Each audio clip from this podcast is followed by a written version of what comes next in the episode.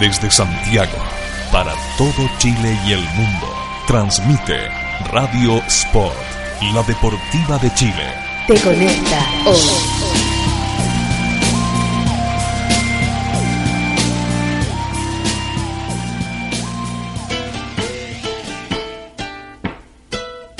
Porque la literatura y el deporte se unen. Aquí comienza Libros a la cancha. Desde este momento, Matías Claro te invita a descubrir lecturas, textos, historias y escritores en la voz de nuestros destacados invitados. Libros a la cancha es un proyecto financiado por el Fondo del Libro y la Lectura del Consejo Nacional de la Cultura y las Artes. Solo en Radio Sport, la deportiva de Chile. Te conecta hoy.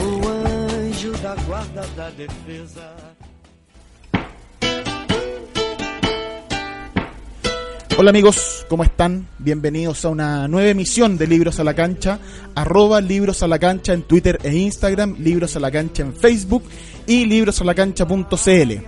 En el programa de hoy eh, me acompaña un, un invitado que tenía muchas ganas de conversar con él porque he leído su obra, es muy entretenida, espero que con esta conversación ustedes también lo conozcan, para aquellos que no lo han leído. Es, nació en Santiago en 1968, ha publicado diversos libros, harta, obra tiene, Cuestión de Astronomía, por ejemplo, Bazar Imperio y El Bulto, que son libros de cuentos, y las novelas Fiestas de Disfraces, El Verano del Ángel, Primos, y ahora la última de la que vamos a estar hablando, que se llama La Imaginación del Padre. Eh, tiene una editorial, ha escrito literatura, trabaja como guionista de televisión.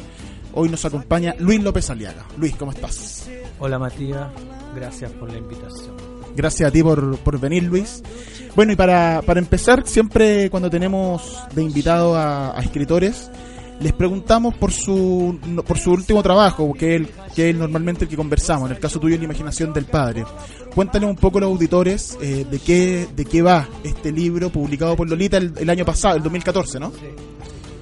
Do- a fines de 2014 fue publicado.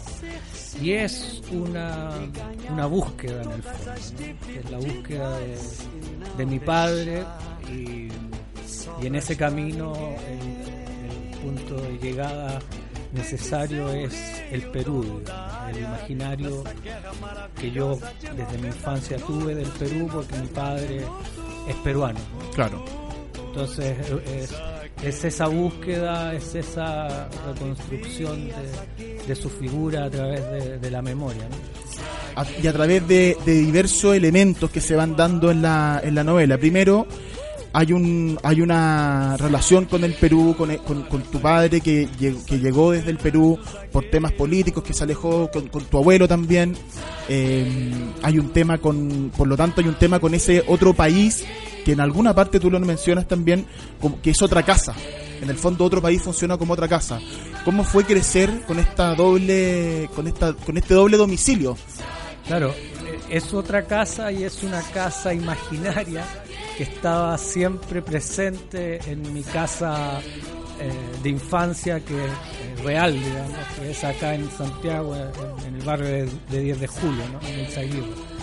Eh, en esa casa, eh, mi padre vivió su, su alejamiento del Perú con, con como lo viven más, más o menos todos los peruanos, digamos, con mucha nostalgia. Es una cultura muy fuerte en ese sentido. Y, y de alguna manera yo estuve siempre vinculado con el Perú antes de, de ir incluso al Perú, ¿no? Eh, por, por su música, por su literatura, por, por todo, por su comida, ni Claro. hablar. ¿no? Eh, y, bueno, te estoy hablando de, de- de los años 80, ¿no? previo a la gran inmigración peruana. Hay cuento en el libro también que en esa época no, no, no había más que dos restaurantes peruanos, Claro. por ejemplo. Eh, eso, entonces, claro, es, es esa historia, es, eh, no es una historia tan eh, documental, digamos, en el sentido que no me preocupé tanto de, de, de- de investigar si los- las fechas eran las correctas, es más bien desde mi propio recuerdo Sí. y de mi imaginario más o menos libre. ¿no? Y tiene y funciona para, para contarle a la gente de, de tu libro funciona también tiene son los capítulos son breves y van tocando temas tú haces como pequeña eh, ensayos sobre un autor hay un hay un capítulo que se llama eh, sobre el asesinato de Chocano. Que un se llama- poeta camina por Ñuñoa. Un sí. poeta camina por Ñuñoa. Y Chocano fue un poeta peruano muy destacado que falleció, lo, lo asesinaron acá en, en, en Santiago el año 40, 30, 34. 34. Diciembre del 34. y funciona como una especie de crónica de una no- de una de una crónica policial novelada distinto al registro del resto del libro pero en la línea de siempre estar pensando eh, de esta persona que está desarraigada que recuerda porque Chocano era un tipo muy ex- o sea con una obra muy destacada y que en Santiago lo pescaron poco y, murió asesinado en, el- en la micro en el fondo en el tranvía entonces murió como solo fue, es, es como bien triste al final la historia Cuéntanos un poco de quién es Chocano para la gente que no lo conoce, de este poeta peruano. Do- dos cosas. Primero, que efectivamente el libro es eso, ¿no? Está construido de esa manera, digamos. Claro, con estos como fragmentos. eh, fragmentos de, eh, de historias que de alguna manera se, se intercalan a través del- de ese imaginario del Perú que te decía y de, de la figura de mi padre, ¿no? Eh, y lo de Chocano, claro, es parte de ese imaginario que yo cre- crecí escuchando de él. Eh, historia muy delirante, era un, eh, tiene una biografía muy delirante. De hecho, mi próxima novela, que ya estoy terminando, es sobre Chocano. Ah, bueno. Y, Es un adelanto aquí exclusivo, es digamos. un adelanto Ya, exclusivo que estoy dando acá, y que es y, y de alguna manera ese fragmento que está ahí que tú citaste es eh, un adelanto también digamos, ¿no? aunque la novela no va sobre el asesinato Perfecto. mismo pero claro Chocano eh, es, es una figura como te decía delirante un tipo que que estuvo en la Revolución Mexicana, que conoció a Pancho Villa, que estuvo involucrado en España en cuestiones de, de, de estafa al Banco de España, eh, que estuvo vinculado con Estrada Cabrera, el, el dictador de Guatemala, el del, del señor presidente de, de Asturias, ¿no? Eh, en fin, y que llegó a Chile ya, ya más, mayor, digamos, eh, después de haber matado a un escritor joven en Lima. Él mató a un escritor joven de un balazo porque osó hablar mal, escribir un artículo donde hablaba mal de él. Y a raíz de eso, el dictador de entonces, en esa sucesión larga de dictadores que ha tenido el Perú, eh, lo, lo primero lo, lo recluyó porque fue juzgado y fue Ujú. encontrado culpable y lo recluyó en un hospital y después lo dejó salir y partió a Chile En una especie de exilio. una especie de Mm. exilio. Obviamente su figura a esa altura del que estoy hablando del año 34 ya ya venía en, en- en caída, digamos. El pic de Chocano fue en- a comienzos del siglo XX, Sí. ¿no? Eh, y acá, claro, ya también venía con esa fama que lo, lo- Sí, lo sí, perseguía, sí. por lo tanto también no, no le fue fácil su, su inserción en Chile. ¿no?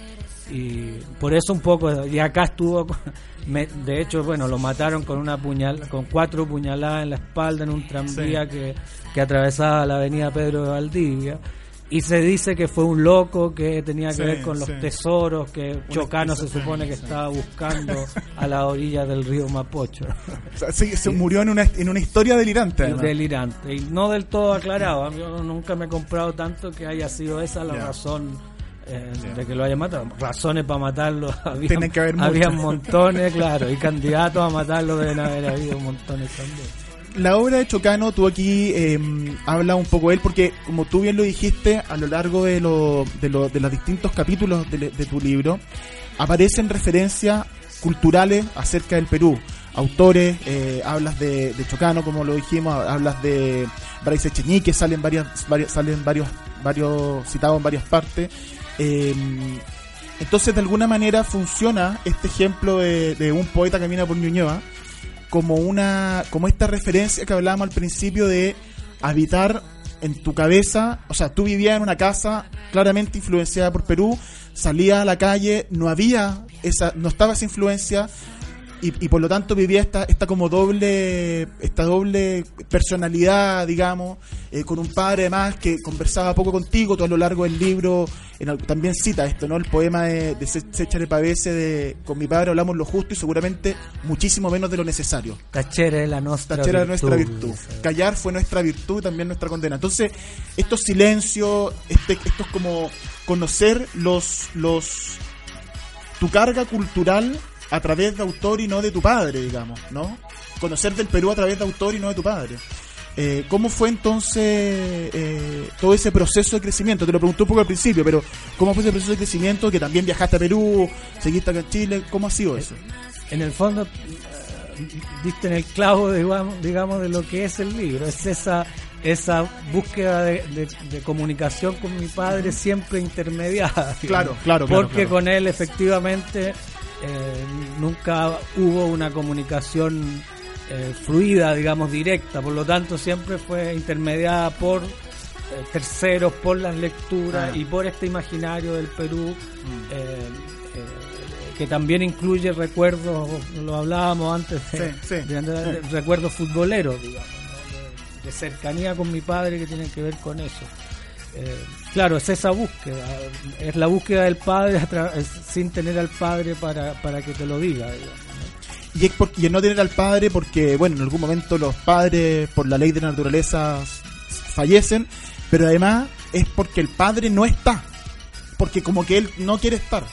Claro, esa es, o sea, más que más que por su ausencia física material, claro. porque desde siempre mi padre no no no, no era una comunicación eh, fluida, abierta, digamos, ¿no? Eh, sin que el afecto faltara, creo yo, nunca, eh, no, no, los medios de comunicación no eran, no eran fluidos.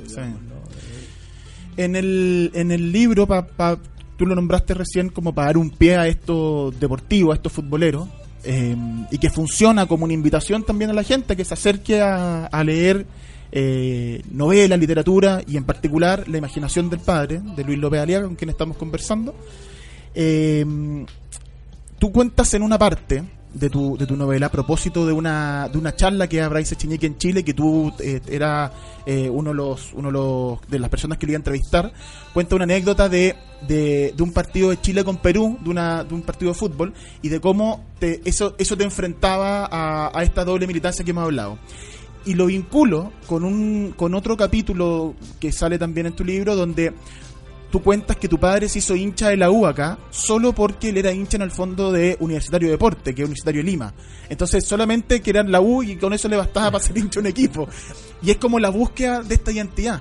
Claro, mira, en el proceso de, la de escritura de, este libro, en algún punto yo me, di cuenta que, estaba como demasiado marcado por ciertos recuerdos no gratos, digamos, ¿no? Y que lo, lo, estaba escribiendo, lo iba escribiendo, y de repente me dije, obviamente estoy eh, faltando a, la, a, la, realidad, digamos, tienen que haber recuerdos gratos. Y cuando empecé esa búsqueda, di con esa con ese capítulo, digamos, ¿no? que, que, se llama La Buena Suerte y que cuenta que yo con mi, que mi padre nos llevaba desde muy chico al Estadio Santa Laura y veíamos jornadas triples. Eh, en esa época habían jornadas triples. Sí, triples.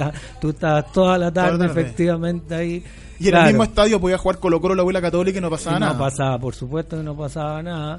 Y daba lo mismo, para nosotros daba lo mismo quien jugaba. Nosotros éramos de la U, pero no siempre veíamos a la U. Y, daba, y nos daba lo mismo, lo pasábamos igual de bien. Y ahí cuento, claro, la historia de que se rifaban unas pelotas de fútbol, que, eran un chiste de pelotas de fútbol, pero bueno, ahí, ahí, cuento eso y, y lo que me llama la atención es que efectivamente, y creo que hay algo que uno pudiera proyectar en eso, ¿no? que el fútbol tiene eso, que, que, puede generar ese vínculo, por ejemplo. Y, pienso ahora, y eso no está en el libro, la comunicación con mis hermanos también es muy relacionada siempre con el fútbol, porque jugamos fútbol, porque compartimos los, partidos, los, partidos, hablamos de fútbol mm. y puede parecer que no estamos hablando, pero todos sabemos que cuando uno habla de fútbol también habla de lo que es uno, ¿no es cierto?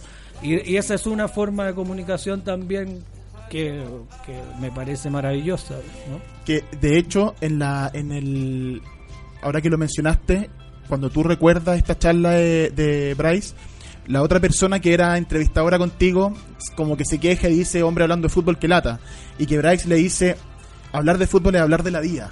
Claro. Y que funciona como esa como esos aforismos de lo más importante de la vida me lo enseñó el fútbol y todos esos aforismos que eh, grandes escritores han hecho del deporte.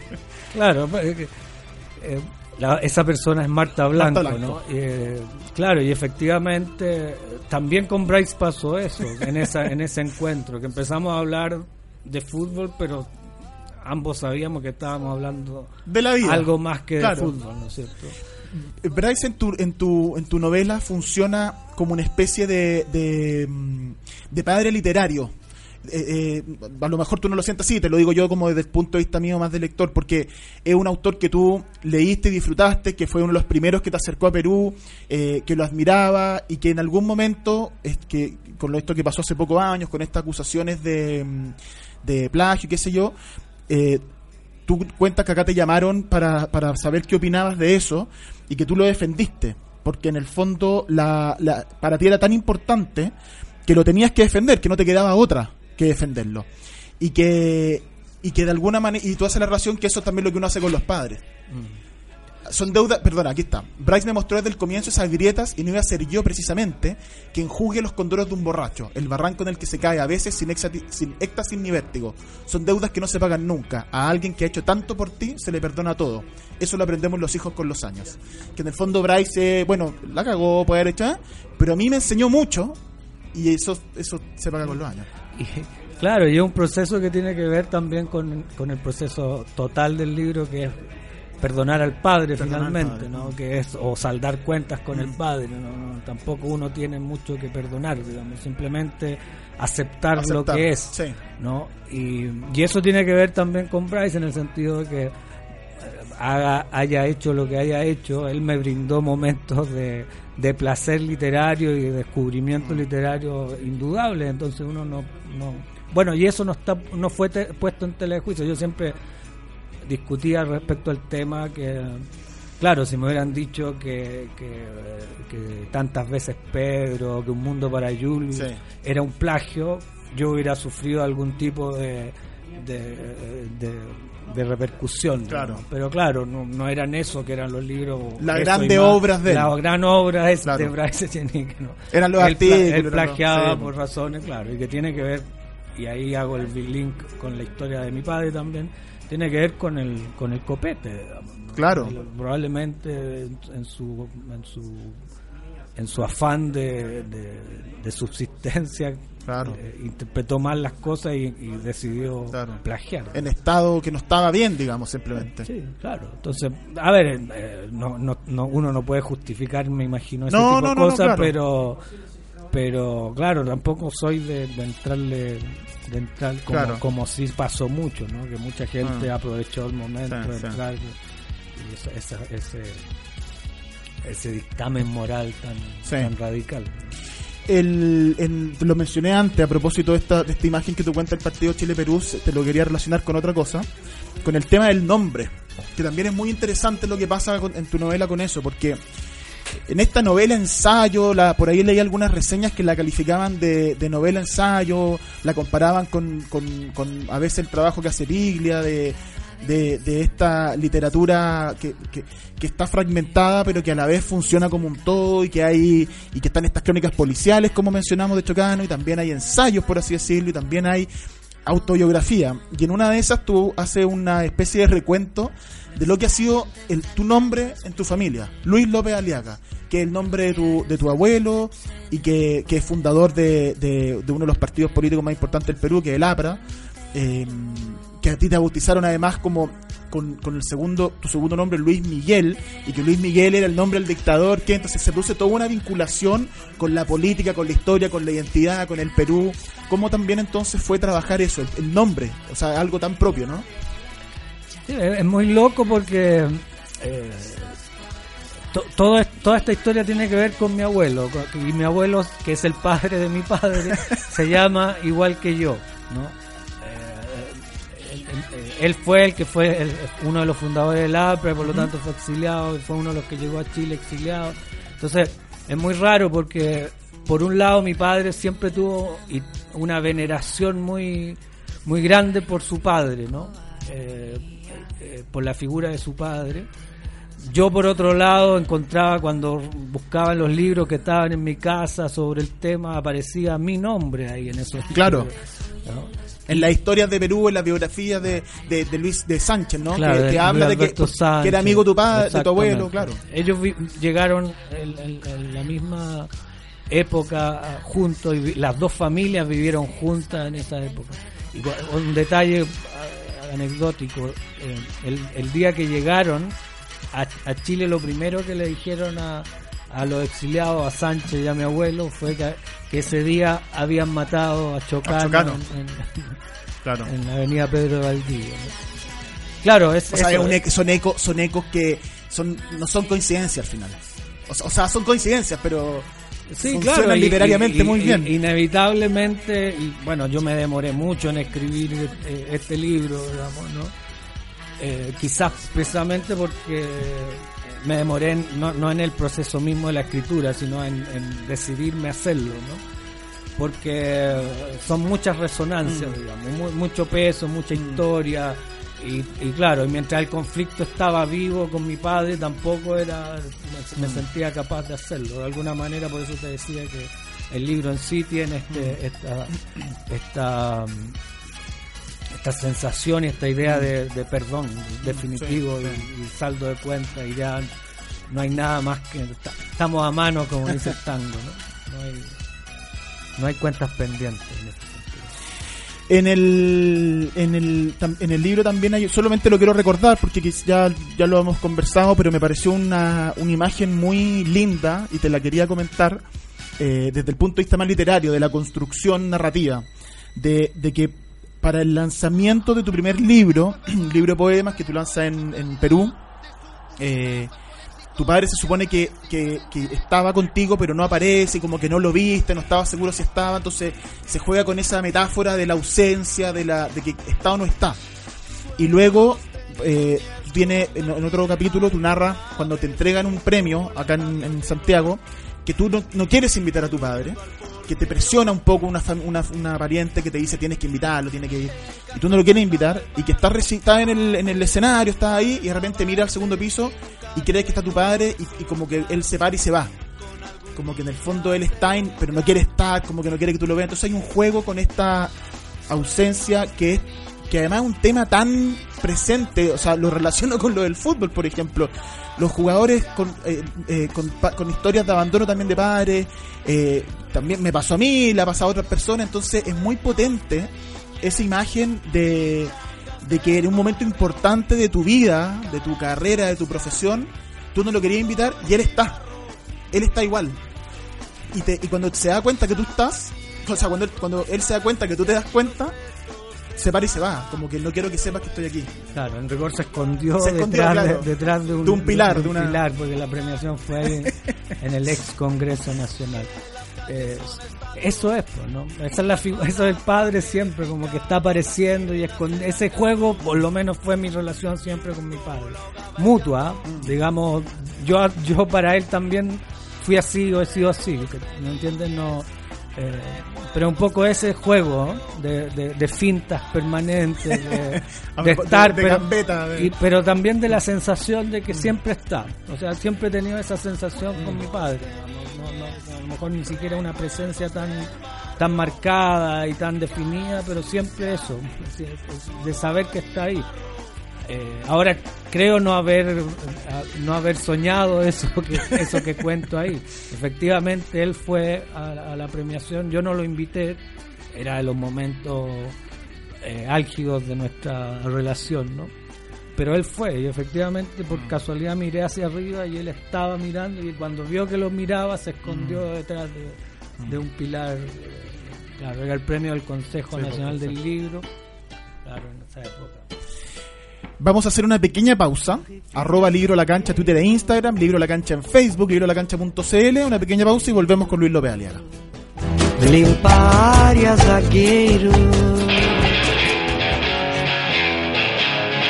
Escuchas Radio Sport, la deportiva de Chile.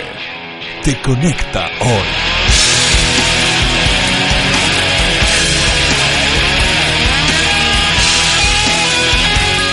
Te conecta hoy. ¿Quieres trabajar con nosotros y ganar dinero? Únete a nuestro team Decide Natural. Te entregamos tu kit y estás listo para comenzar a ganar dinero extra desde tu trabajo, con tus amigos y conocidos. Escríbenos a contacto arroba decidenatural.cl y sé parte de nuestro team Decide Natural. Todo el deporte se vive en directo en Radio Sport desde las canchas. Cada vez que se abre la puerta de un camarín, te llevamos en directo todo lo que ocurre antes, durante y después de los partidos para que vivas la adrenalina de estar en la cancha. Nuestros comentaristas, periodistas, reporteros y relatores te sientan en la tribuna y se ponen tu camiseta. Vive cada jornada deportiva junto a Radio Sport desde las canchas, la Deportiva de Chile te conecta hoy.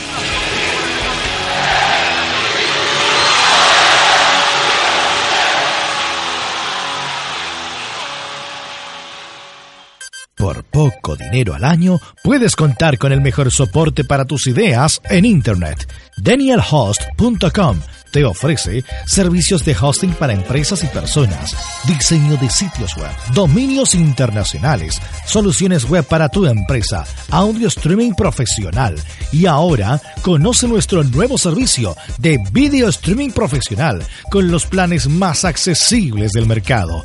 Contáctanos en www.danielhost.com. Síguenos también en Facebook y Twitter. ¿Para qué ser uno más? Únete a los mejores. Únete a danielhost.com. Casa Nueva Eventos. Entregamos soporte audiovisual para todo tipo de eventos, corporativos, seminarios, conferencias, charlas, sociales, matrimonios, cumpleaños, graduaciones, recreativos, premiaciones, tardes deportivas, zumba. Te asesoramos con nuestro sistema de sonido, iluminación, video proyección profesional. Realizamos pequeños y grandes eventos, reuniones, lanzamientos de productos, desfiles de moda, empresas, la tecnología al servicio de tus ideas. Casa Nueva Eventos. Visítanos en www.casanuevaeventos.cl. He visto pasar generaciones, los he visto crecer, gritar y celebrar. Han sido la sangre que me ha dado vida con su fuerza. Son mi motor, son miles, pero no son todos. Me han golpeado y he sufrido. A los que ensucian nuestra fiesta les decimos ¡Basta! Soy la casa de la hinchada, de los amigos, de los que alientan. Construyamos juntos el fútbol que todos queremos. Gobierno de Chile.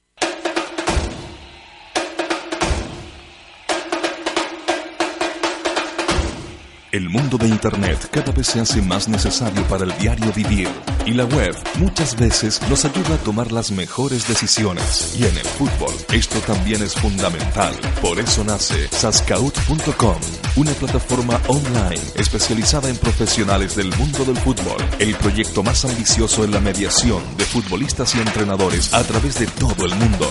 Visítanos en www.sascaut.com y comprueba la seriedad y profesionalismo de nuestro trabajo en el mundo del fútbol. Sascaut.com, lo mejor.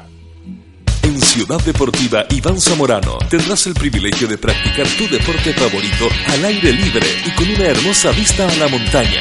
Ven con tu familia y amigos a disfrutar de nuestras instalaciones con estacionamiento privado y muchos beneficios pensados para ti.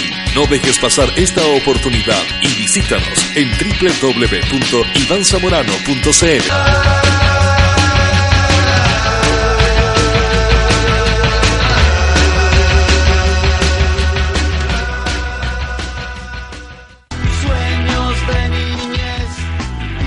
Los hinchas no somos esos termocéfalos que muchos creen. La pasión tiene también razón.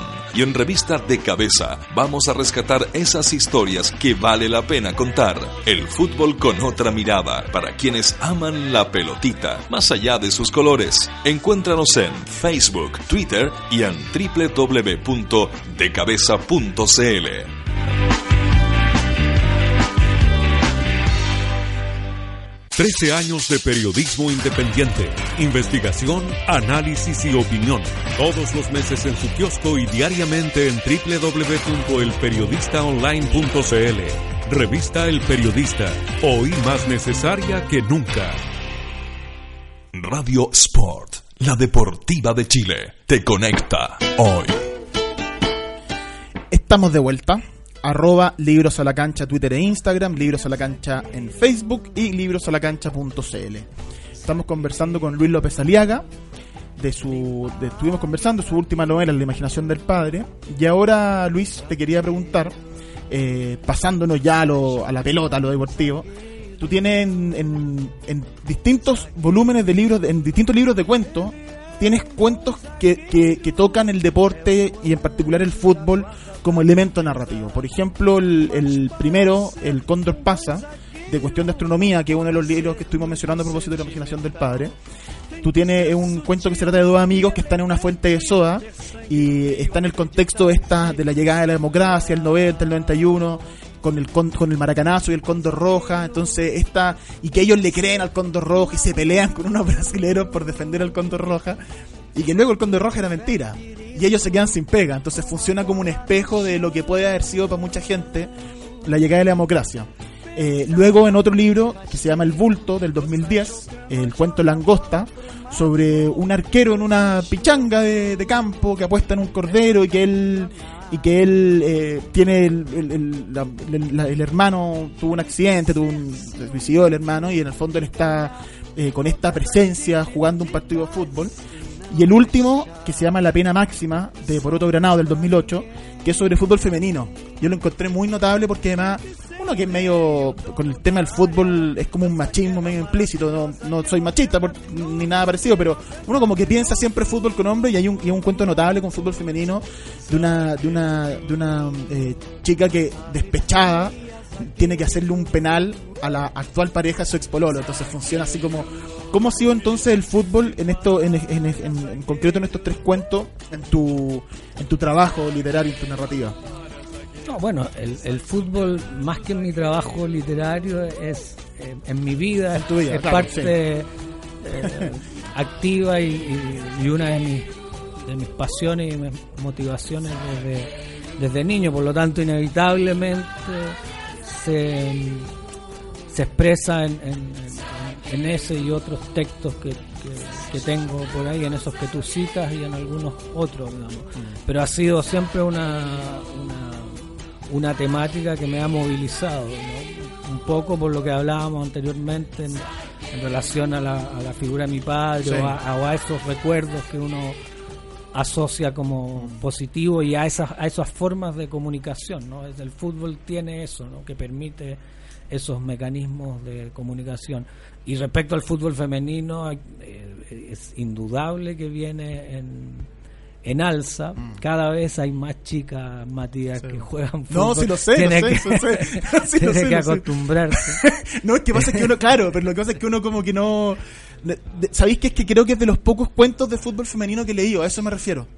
Claro, probablemente va a pasar un tiempo antes que, que, claro, que las propias mujeres ya Eh, empiecen a escribir, escribir de- de- de, de- de fútbol, ¿no es cierto? Eh, sí, es un tema que me interesa en realidad. Primero por, porque, claro, por esa irrupción, eso también me parece literariamente potente. Sí, ¿no? sí. En ese terreno que hemos supuesto durante Sí, eh, mucho tiempo años, sí. que es exclusivamente Mente masculino. masculino. Y tan viril y tan efe- macho. Mm. Efectivamente, ahí se ha fraguado harto de la, de la masculinidad, Sí, ¿no es sí, cierto? sí, po. Desde niño estamos, eh, tiene que ver con eso, ¿no? Y esta irrupción, eh, que, que es por cierto coincidente con, con la irrupción en todos los ámbitos, entonces casi es inevitable que eso ocurriera. eh, creo que hay que estar atento y me parece muy potente ¿no? Mm. que, que sea así. En el, en el Cóndor pasa, que haces tú este juego con el maracanazo y la transición, hay un... El tono del cuento está en, en- en- eh, se concentra en este creer en algo y que ese algo prontamente te desilusiona. Que es una cuestión además muy propia de la vida. Eh, en, en- ese punto de vista, ¿cómo tú has sentido desde, desde esta, esta relación con, con Chile? Tú también en la imaginación del padre hablas esto de que no te de que no, no te sentías chileno, no te sentías peruano. ¿Cómo has visto tú el desarrollo de, de Chile en estos 20 años, 30 años? Eh, bueno, a nivel futbolístico es, es indudable que, que, eh, que ha habido un cambio, ¿no? Yo soy de una generación eh, yo soy de la generación, por decir, por ponerle un nombre, de Lucho Santibáñez, ¿no es cierto? Eh, yo crecí con ese, con esa lógica del fútbol y con la posibilidad de sacar un empate agónico. Ah, y todos colgaban Eh, el y- palo. Y, y claro, y Ah. que la suerte estuviera de nuestro lado alguna vez y que no fuéramos perjudicados por, el la- árbitro, por el árbitro, porque siempre... ¿no? Eso es muy peruano y, y el Perú en ese sentido no ha evolucionado nada. En términos de, de fútbol estoy hablando. ¿no? El desarrollo económico del Perú, todos sabemos que, que está en alza, en fin, y ahí hay, hay incluso se han, se han ido equiparando las cosas, pero en fútbol es, yo nunca me imaginé, pero créeme, por eso me emocioné hasta las lágrimas. Me imaginé poder que, que Chile jugara como jugó el Mundial, Sí. que, que le ganara España, en Sí. fin, que le peleara a Brasil. Eso estaba fuera de, mi, de mi imaginario, ¿no? Que ganara la Copa América, ni hablar, y en fin. Entonces, eh, eh, bueno, me siento un privilegiado de por lo menos no haberme muerto sin Ser testigo de esto, claro. claro, Y, en, y en otro aspecto, literariamente, eh, en, en este en este Chile que se, ha, que, se ha construido, que hemos construido todo. Te lo pregunto literariamente además porque tú tienes un rol como editor, tú tienes una editorial en Montacerdo, por lo tanto hay un con Ju- con Juan Manuel Silva que estuvo invitado acá, también es socio, hablamos con él de esa editorial y, de alguna manera aquellos que son editores están en el día a día, están ahí con, con el termómetro en lo que está pasando en la cultura, al menos literaria, eh, de, de joven, ¿cachai? De lo que está pasando. Bueno, en el, en, el, en el terreno ese que tú describes, que es el terreno literario, yo creo que hay, hay gran efervescencia, en gran, en gran medida porque hay este auge de las editoriales independientes, ¿no? Entonces, eh, eh, hay, hay que evaluar más, más profundamente si es, si es del todo positivo o no, o cuáles son los elementos negativos que supone esto, que también para mí era, era una dificultad el hecho de publicar siendo joven, ¿no? Eh, en mi época eso era un parto, costaba Muy mucho, difícil, nada, sí. habían tres editoriales, todas eran eh, eh, transnacionales, digamos, y, y que te llegaran a publicar eh, siendo inédito era era ganarse. Yo tuve la suerte de, de haberme ganado ese premio del que estábamos hablando y a raíz de eso hubo un interés y me publicaron en, en Random House. Pero eh, hoy día eso no ocurre y hoy día las posibilidades son muchas y, y- y de hecho las, las editoriales independientes están buscando jóvenes para publicar. ¿no? Eh, y eso sin duda que hace que, mm, eh, que haya una mayor visibilización de, de- de autores jóvenes. Y genera como una como un movimiento también. Exactamente, y, mayor diversidad Claro. también. ¿no? O sea, no, claro, no hay como una hegemonía ni temática, ni, ni, ni- ni de género in- literario incluso, ¿no? Eh, Se publican hartos cuentos, Sí, sí. novelas. sí. Los cuentos normalmente las editoriales grandes no publican libros de cuentos y las editoriales chicas se han aprovechado, han ocupado ese espacio y lo han aprovechado muy bien, claro. Entonces, des- desde ese punto de vista es interesante eh, lo que está pasando. Eh, eh, sí, y eh, yo disfruto mucho mi- esa labor que de, de- De editor. de editor, de, de estar en contacto con textos eh, nuevos y la posi- Obviamente también quisiéramos, nosotros publicamos muy acotadamente Mm. y siempre uno quisiera publicar más de lo que en realidad Claro, publica, siempre, pero, claro. pero es bonito ese- esa discusión también que se da entre los socios. Tú citabas a Juan Manuel Silva, también está está Diego, Zúñiga, Zúñiga. ¿no? Y eso, esa discusión entre nosotros, eh, también Claudio Silva, que es el- el- la cuarta pata de este equipo. De la mesa. ¿no? Que además ahora estamos eh, en un campeonato de fútbol. Eh, Montacerdo se convirtió en lo que siempre quiso ser. Un equipo de fútbol. Un equipo de fútbol. Mira. De hecho, cuando lo- el- jugamos los domingos y el domingo que íbamos a la cancha, de repente surgió la reflexión, ¿no? Haber tenido que armar una editorial para finalmente hacer esto. ¿Y en qué campeonato juegan? No, un campeonato se llama La Decadencia. Ya. Ah, pero un campeonato como se organiza en muchos Sí, sí. campeonatos ya. Son dos Futbolito, equipos, fu- siete, futboli- futbolito, siete por lado. sí. Ya. Y todos jugamos, Ya. incluso Diego, Ya. Ya, ok. un jugador de peso. digo. Oye, eh, a propósito entonces de esta labor editorial, un comentario y vinculándolo con, con esta, con este, con esto del fútbol femenino. hoy en día las mujeres están escribiendo, la están rompiendo, los mejores libros los están haciendo mujeres. Ustedes en Montacerdo publicaron a Romina Reyes, por ejemplo. Eh, acá en el programa te- te- tenemos algunas invitadas que van a ir a futuro, ya está- por situación de calendario no hemos podido sacarla, hacer la entrevista antes, pero pero hay ahí un- una cuestión muy interesante porque porque en verdad eh, hacía falta hacía falta ese ese esa mirada Sí, se- sin duda. Y, y yo creo que todavía está por, todavía por, falta por por verse los claro. efectos respecto a, a- esa mirada, ¿no? Mm. Eh, claro, eh, no, no sé exactamente en qué puede traducirse, pero sin duda sí. eh, eh, claro, ya no existe este gueto masculino respecto Claro. al fútbol, ¿no? Eh, yo hago clases en la en- de diplomado de guion, ¿no? Eh, y, y una de las chicas que, que tuve en el último taller eh, es futbolera, y futbolera, futbolera, es de la U, y entonces llegaba con la camiseta de la U, ¿sabes? Y, ella hablaba de fútbol, era parte de su... Entonces, sin duda, ella está- debiera o pudiera escribir algo, Claro. algún guion, algún proyecto televisivo, cinematográfico tenga que ver con- tenga que ver con fútbol femenino.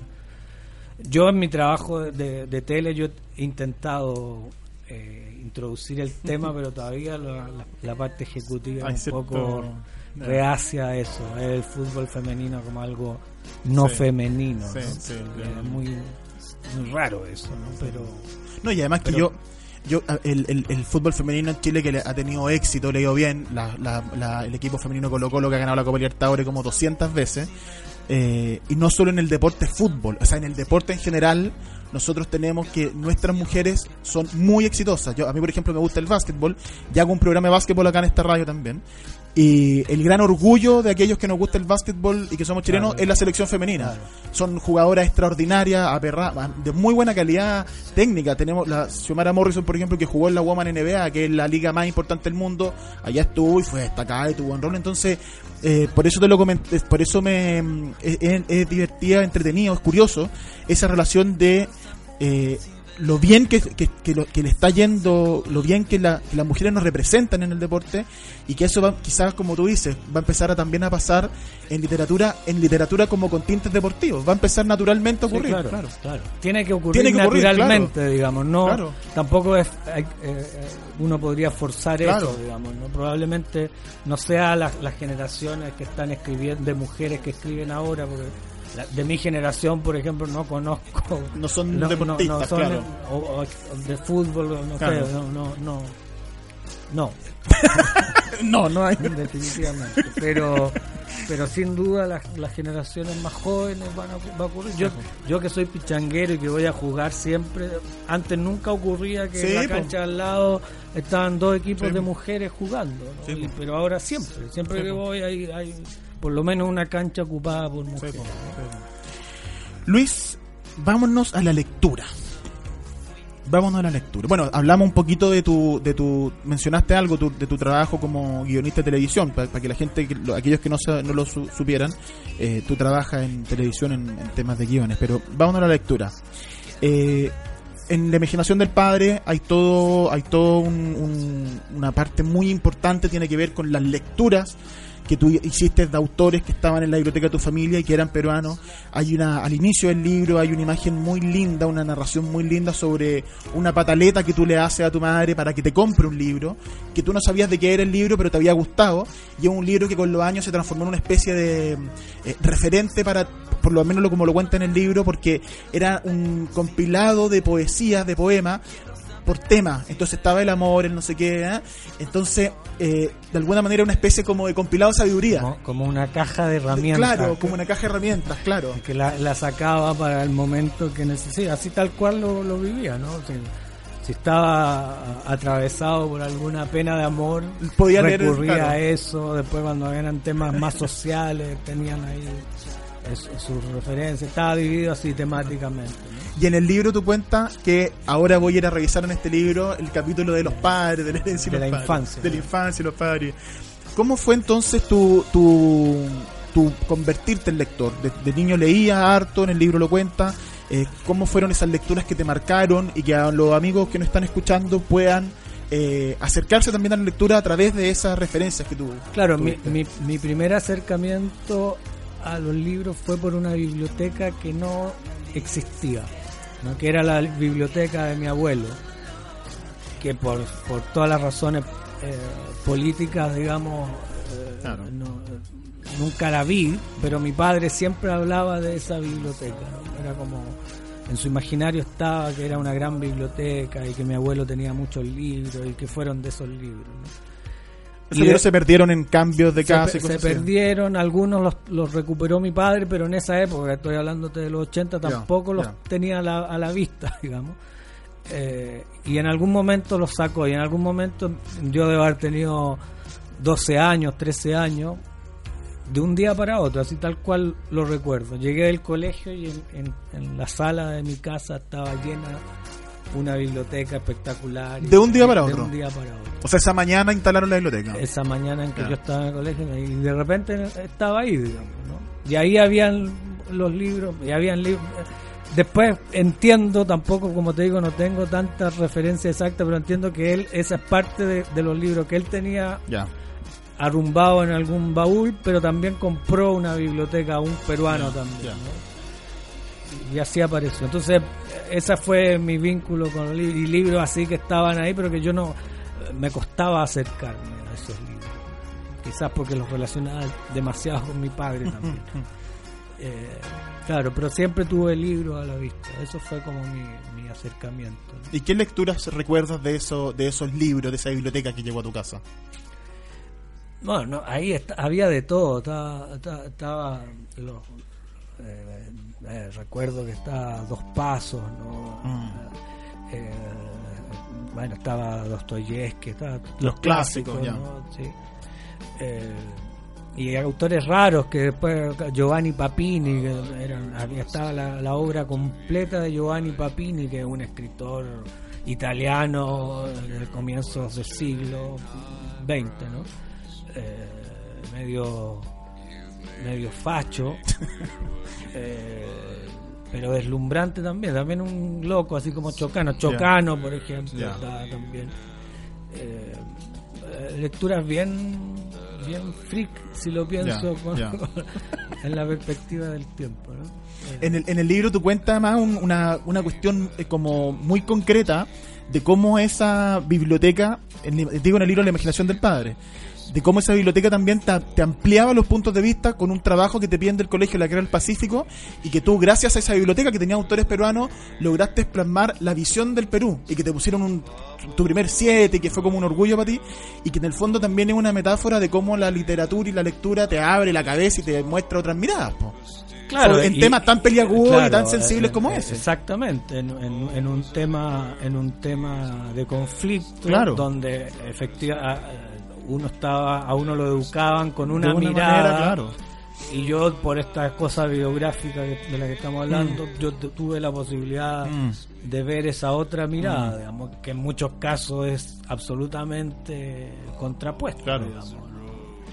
Eh, claro, y desde ahí, de alguna manera pasa eso, ¿no? De- ahí un poco viví esa escisión de- Mm. entre lo peruano y lo chileno Claro. dra- más dramáticamente, así Sí. también como con los partidos Claro, como de las Chile, selecciones, Perú, claro. yo también no lo pasaba bien para esos partidos, porque por un lado quería siempre que ganara Chile, pero mi padre hinchaba por el Perú, Claro. yo bueno, un poco eso más dramáticamente tiene que ver con los conflictos más serios, digamos. Siempre que hay, siempre que hay amagos de, de algún tipo de recrudecimiento del conflicto, yo lo paso mal por esta doble militancia, si se quiere, ¿no? Y por saber además que la historia se construye bastante desde el desde el poderoso, ¿no? Sí, pues, y desde la victoria, desde- claro. Desde la victoria, pero también desde lo, desde la oficialidad, independiente Mm, que mm. quien la cuenta, ¿no? Y, y las relaciones entre los países es mucho más rica, más compleja, Mm. Sí, po. más más nutritiva, digamos, que, que mirar el mundo así. Desde la mirada oficial, Desde claro. la mirada oficial. Bueno, y en eso la lectura tuvo un rol en tu vida y, y tiene un, y puede tener ese mismo rol en la vida cualquiera. Por eso también la idea de que leamos, ¿cachai? Volviendo entonces a eso, Eh, nombraste algunos autores. ¿Qué otro? Qué, ¿Hubo algún autor? Siempre hago esta pregunta. ¿Hubo algún autor que tú que tú eras niño, leías y que de repente algún autor te hizo convertirte en adulto, como en un lector adulto? Bueno, sí, a mí me, eh, a mí Bryce Ya. Echenique me, y eso, eso eso sí yo la veo como una lectura de iniciación. Los otros eh, podrán haber sido escarceos y, y- y- y pequeños romances, pero a partir de, de esa lectura que yo hice en Lima de Bryce Echenique, Mm. Eh, me, me rompió el mate y, Mm. y a partir de ahí no, no, no paré de leer y a partir de ahí probablemente empecé a escribir más sistemáticamente. ¿no? ¿Hay Eh, alguna novela de Bryce en particular? Bueno, sí, sin duda, los, los cuadernos de Martín Romañas Ya. son los que... es- esa historia. me- pero bueno, yo leí en ese verano que fui a Lima, leí todo Bryce y partí por su libro de cuentos que se llama La felicidad jaja. Eh, y eh, después de eso, no- por lo tanto, no los leí en orden de su aparición, sino más bien aleatorio. Después de eso leí Un Mundo para Julius. eh, y después, me claro, toda la, la etapa de los cuadernos de Martín Romaña, eh, el hombre que hablaba de Octavia de Cádiz, Sí. ¿no? Tantas veces Pedro. Ahí leí toda la obra de Bryce. ¿no? Y eso sí tuvo esa, ese remenzón de, de- de deslumbre, porque no había leído nada similar Mm. en términos de esa de esa de ese vértigo en la, en la escritura de esa de ese vómito que era para Bryce la escritura y que además se relacionaba con cosas que me tocaban a mí directamente con el tema de la peruanidad llamémosle así. Para, hemos hablado, nombramos a Bryce en la imaginación del padre, lo nombramos ahora como una referencia en tu, en tu lectura, como, un- como en, en tu, en ser lector. Cuéntanos un poco para aquellos que no lo conocen y que se puedan acercar a la obra de Bryce a través de esta conversación.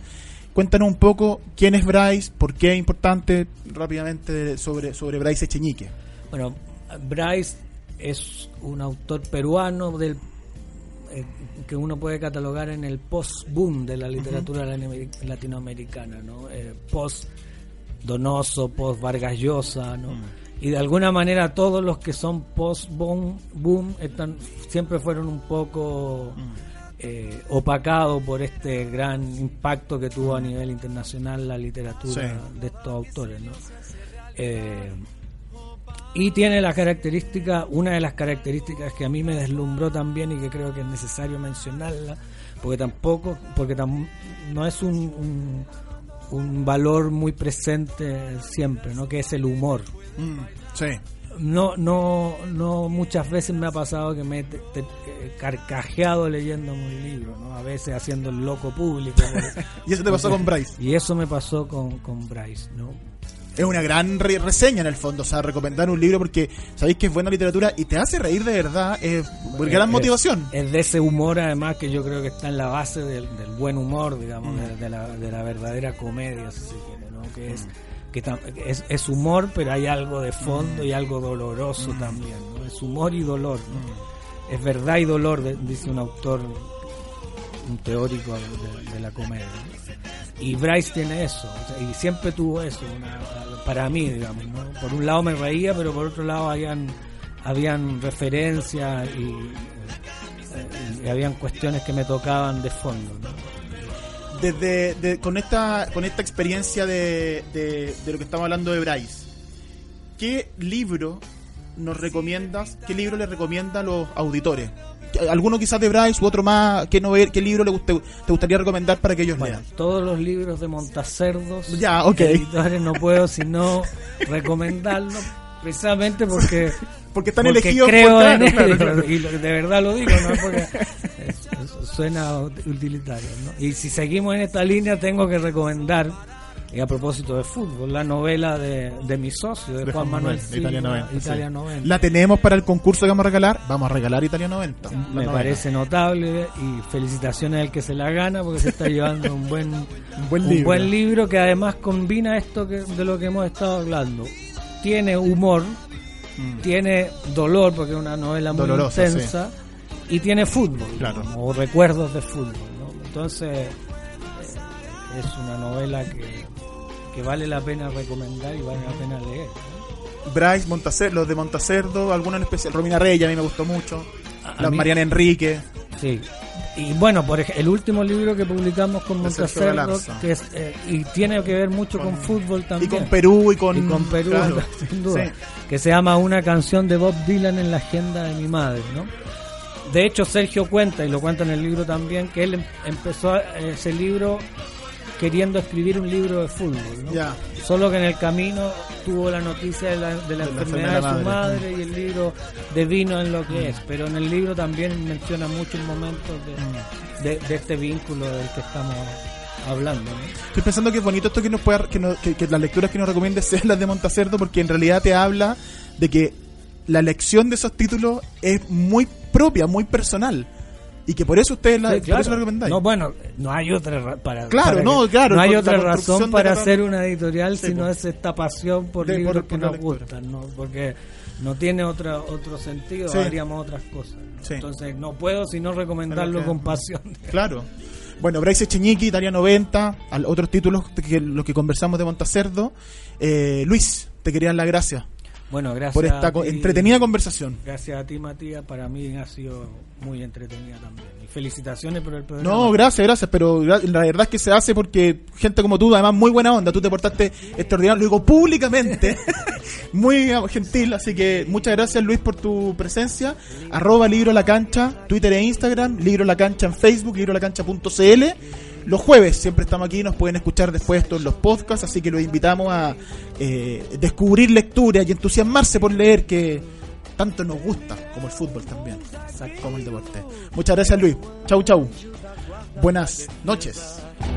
Mas para ser um zagueiro Aquí termina Libros a la cancha, pero ya vuelve para seguir descubriendo lecturas, textos, historias y escritores en la voz de nuestros invitados. En siete días más volveremos con un nuevo capítulo, pero si quieres mantenerte conectado a la literatura y el deporte, visita www.radiosport.cl y librosalacancha.cl. Libros a la cancha es un proyecto financiado por el Fondo del Libro y la Lectura del Consejo Nacional de la Cultura y las Artes, solo en Radio Sport, la deportiva de Chile. Te conecta hoy.